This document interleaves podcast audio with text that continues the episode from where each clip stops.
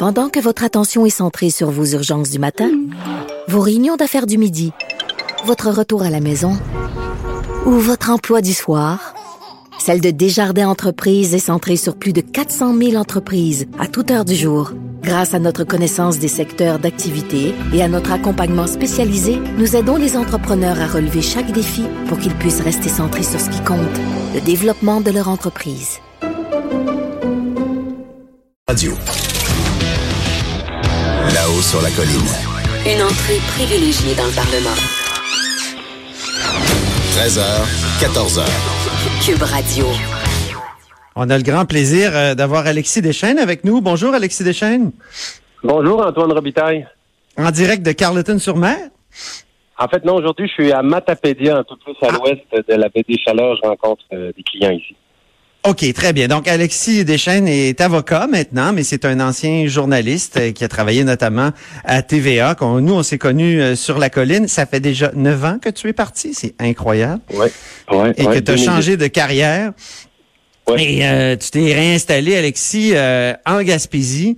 Euh, et, et tu travailles, et c'est ça qui est intéressant, tu travailles justement dans la protection de la jeunesse. Au fond, euh, euh, tu, avec, et avec le cas horrible de, de Granby cette semaine, on a vu que la question de l'évaluation des signalements à la DPJ et des délais d'évaluation, ça a été abordé. Toi, tu connais bien ça, et on s'est dit que ce serait intéressant d'en discuter avec toi. Ben oui, avec plaisir. Moi, depuis 2015, je suis avocat ici pour l'aide juridique euh, dans le district de Bonaventure. Et donc, à ce titre, souvent, Antoine, ce que je vais faire, c'est que je vais euh, être l'avocat d'enfants qui sont impliqués dans une procédure de la protection de la jeunesse. Je vais aussi représenter des parents qui vont faire face à une intervention de la protection de la jeunesse. Donc, moi, je ne travaille pas pour la protection de la jeunesse. Euh, souvent, je Non, suis c'est ça. Mais parfois aussi, je suis avec eux parce que dans le fond, le, le- ce que la loi prévoit, c'est qu'il y a des débats contradictoires devant les juges pour voir si ce que propose la protection de la jeunesse, c'est c'est justifié. Alors, Ouais. euh, ça m'a amené à avoir beaucoup, beaucoup, beaucoup de dossiers à chaque année euh, ici. Et euh, en effet, la question des signalements, euh, clairement, c'est important parce que c'est ça, c'est le point de départ de toute intervention de la protection de la jeunesse. Alors, qui va faire un signalement? Ben, ça pourrait être vous ou moi, n'importe qui qui, euh, même Antoine, n'importe qui qui constate ou qui a des motifs raisonnables de croire que un enfant subit des abus sexuels ou des abus physiques ou qu'il a un, un risque sérieux d'en subir, a même l'obligation, en vertu de la loi sur la protection de la jeunesse, de faire un signalement à la protection de la jeunesse. Puis, euh, si c'est d'autres motifs de compromission, si vous pensez qu'un enfant peut-être est victime de négligence ou il est exposé à de la violence euh, conjugale, par exemple, ben, vous pouvez, là, tout le monde, les citoyens peuvent contacter euh, l'urgence sociale, la protection de la jeunesse. Il y a d'autres personnes comme les professionnels, par exemple un enseignant ou une éducatrice en service de garde ou un policier, un policier qui, eux, pensent ou encore des motifs raisonnables de croire qu'il y aurait de la négligence ou euh, n'importe quel, quel motif de compromission. Eux, ils ont l'obligation légale. Ils doivent absolument appeler la protection de la jeunesse. Alors, tous ces appels-là vont converger vers l'urgence sociale. Il va y avoir un intervenant qui va devoir, au départ, faire une évaluation sommaire, voir est-ce que est-ce que c'est fondé? Parce que euh, vous savez, parfois, ça ne l'est pas. Hein. Il on- on- les chiffres, c'est environ 100 000 signalements par année. Des fois, on voit dans des dossiers de garde contestés un peu de rancœur de la part d'un d'un ex-conjoint par rapport à l'autre. Il y a une bataille de garde. Alors, il va arriver parfois des faux signalements. On va, on va dire que telle, que telle mère de famille euh, consomme de la drogue, qu'elle n'a pas les capacités parentales. Et donc, ça prend un travailleur social, un intervenant qui va faire une première vérification. Et dans cette vérification-là, euh, il faut le dire, les, les intervenants de la, de la protection de la jeunesse, ils ont vraiment un pouvoir d'enquête. là. Alors, ils peuvent, et on va voir dans des dossiers, des fois, ils vont aller rencontrer des enfants à l'école. Ils vont parler, bien sûr, avec les parents. Ils vont contacter les gens. Ils peuvent contacter les grands-parents. Euh, ils peuvent aussi pénétrer euh, dans les maisons. Hein. Euh, ils peuvent, parfois, là, ils peuvent, s'ils décident que c'est nécessaire, obtenir l'autorisation, puis pénétrer dans une maison pour vérifier l'état de la situation. Et vous, Euh, ça fait alors- donc donc vous êtes avocat à l'aide juridique, Alexis. Puis mais et, Oui. et- et quand est-ce que vous intervenez dans dans ce processus-là? Moi, j'arrive un peu plus tard parce que disons que l'intervenant, le travailleur social fait son analyse. S'il juge que c'est non fondé, ben, il ferme le dossier. Il doit en avertir par contre les gens là, qui ont fait le signalement. S'il juge que c'est fondé, ben là, il a deux choix. Euh, il peut décider là, de, de- de référer ça pour une évaluation, mais s'il juge que c'est vraiment urgent, là, ce qu'il va faire, c'est que les intervenants de la protection de la jeunesse ont le droit, ils pourraient euh, entrer chez vous et, et prendre vos enfants et les retirer du milieu pour 48 heures sans demander aucune autorisation ni au tribunal ni, ni à personne, tant que eux sont convaincus que la situation le nécessite.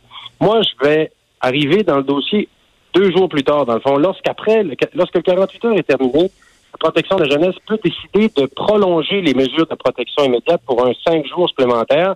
Et c'est là que le processus judiciaire commence parce que ils doivent demander l'autorisation à la Cour du Québec. Donc, c'est devant Ah un oui. juge ou un, ou un greffier. Et moi, souvent, je vais représenter les enfants. Souvent, je représente des, des enfants d'un an ou deux ans. Et la loi leur permet d'être représentés. Donc, je vais agir sous mandat légal. Donc, je vais faire un peu comme une enquête moi-même pour, à la fin de l'audition, dire au juge si je pense que la mesure recherchée par la protection de la jeunesse, elle est justifiée. Mais Ah dans oui. le cadre de cette, oui, mais dans le cadre de, de la prolongation de cette mesure, les parents aussi peuvent se faire entendre. Toutefois, ça se passe très, très vite. là. Souvent, moi, euh, disons, en fin d'après-midi, le lundi, je veux savoir qu'il y a une mesure d'urgence pour le lendemain matin. Donc, euh, parfois, on le sait le matin, puis on doit être là quelques heures plus tard, on doit se rendre au tribunal. Mais donc, ça, c'est la première étape. Et, et là, euh, si les parents, eux, ils veulent contester ou disent que ce ce qui est avancé par la protection de la jeunesse, c'est fou, ben, il y a un débat qui se fait et euh, qui se fait donc avec interrogatoire, contre-interrogatoire, et ça permet aussi d'entendre le travailleur social qui va expliquer sa version des faits. Et euh, si le juge est d'avis que c'est urgent qu'il intervienne et que c'est nécessaire, ben, il peut maintenir le placement des enfants dans une famille d'accueil ou même euh, si c'est un adolescent, par exemple, parfois ça va être dans un Je- centre de réadaptation. Je veux pas vous faire commenter évidemment le, le cas de Granby, ça serait ça serait euh, pas pertinent, mais euh, mais quand même j'ai envie de vous demander comment vous avez réagi, comment qu'est-ce que ça vous a fait que de cette histoire-là? Évidemment, ça a dû vous scandaliser comme tout le monde, vous horrifier, mais mais comme comme comme avocat de l'aide juridique habitué de travailler euh, face à la DPJ, euh, qu'est-ce qu'est-ce que vous pouvez dire? Ça m'a bouleversé cette histoire, c'est sûr, parce que et puis ça ça m'a ramené à, à, à l'exercice combien difficile qu'on fait euh, chaque mois en, en cours du Québec, parce que on, on va exposer la situation des enfants et chaque partie souvent est représentée par avocat, puis on va on va explorer la preuve, puis une personne va témoigner, puis on va le contre-interroger, puis on va, on va parler aux travailleurs sociaux, puis des fois, on va avoir des évaluations psychologiques. Mais à la fin du processus, Antoine, ce qui est très difficile, la protection de la jeunesse, c'est que on juge les actions passées, mais on prend une décision pour l'avenir. Et, Ah oui. et, et, et- et on est dans le prospectif alors. Et, et ce que la loi nous dit, c'est qu'on doit tendre le plus possible. Moi, c'est ce que je plaide euh, toujours, parce que souvent, je vais représenter autant les enfants que les parents, mais l'esprit de la loi, c'est de tendre à maintenir les enfants dans le milieu familial euh, tant que c'est possible. Alors, Oui. cette histoire-là, ça, ça nous ramène, mais est-ce que... Est-ce que ça va pas trop loin parfois? C'est moi, c'est la question qu'on Ouais. qu'on posait un peu ce matin dans le journal. Là, on avait un, un texte justement sur la loi qui a été modifiée en 2006 pour encore plus tendre à, à laisser l'enfant dans son milieu familial. Puis là, on se demandait est-ce que justement ça va pas trop loin euh, parfois?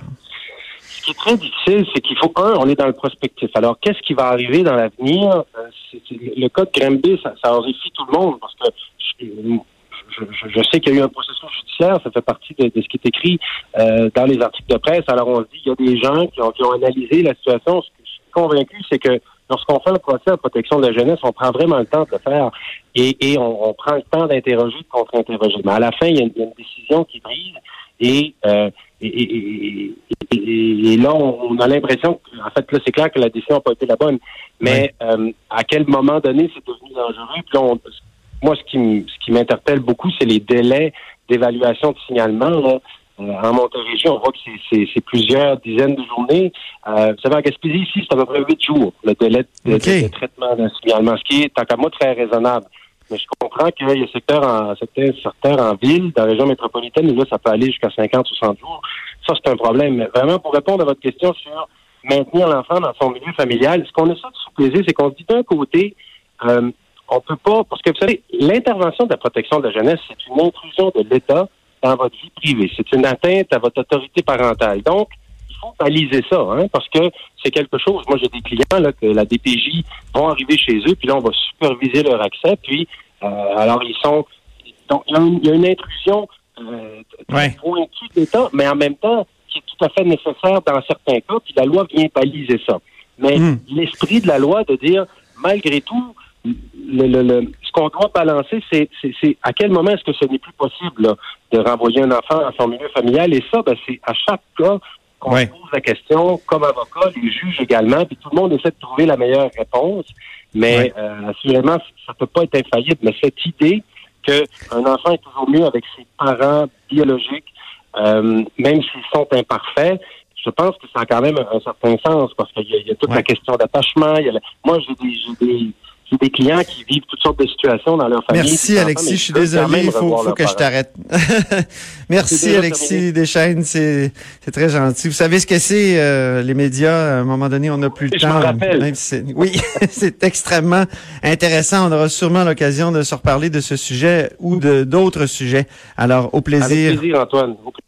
Merci beaucoup. C'était Alexis Deschaines qui est avocat à l'aide juridique euh, en Gaspésie. Après la pause. Antoine Robitaille. Là-haut sur la colline.